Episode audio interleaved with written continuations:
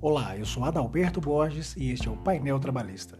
No episódio de hoje vamos responder ao seguinte questionamento: Doutor, é possível efeito modificativo em embargos de declaração? E a resposta é sim, mas depende de alguns requisitos. Você sabe que os embargos de declaração são opostos para que se sane omissão, contradição ou obscuridade.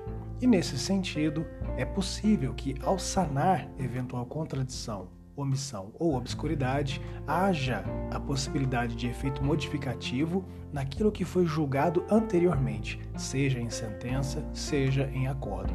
Dessa forma, a súmula 278 do TST prevê essa possibilidade de efeito modificativo.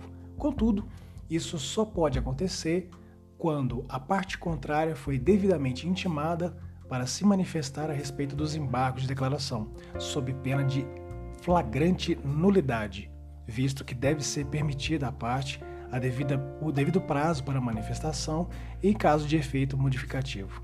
Assim, em suma, existe a possibilidade, mas é preciso que se peça esses efeitos modificativos com base na súmula 278 e que seja aí oportunizada a parte contrária poder se manifestar a esse respeito.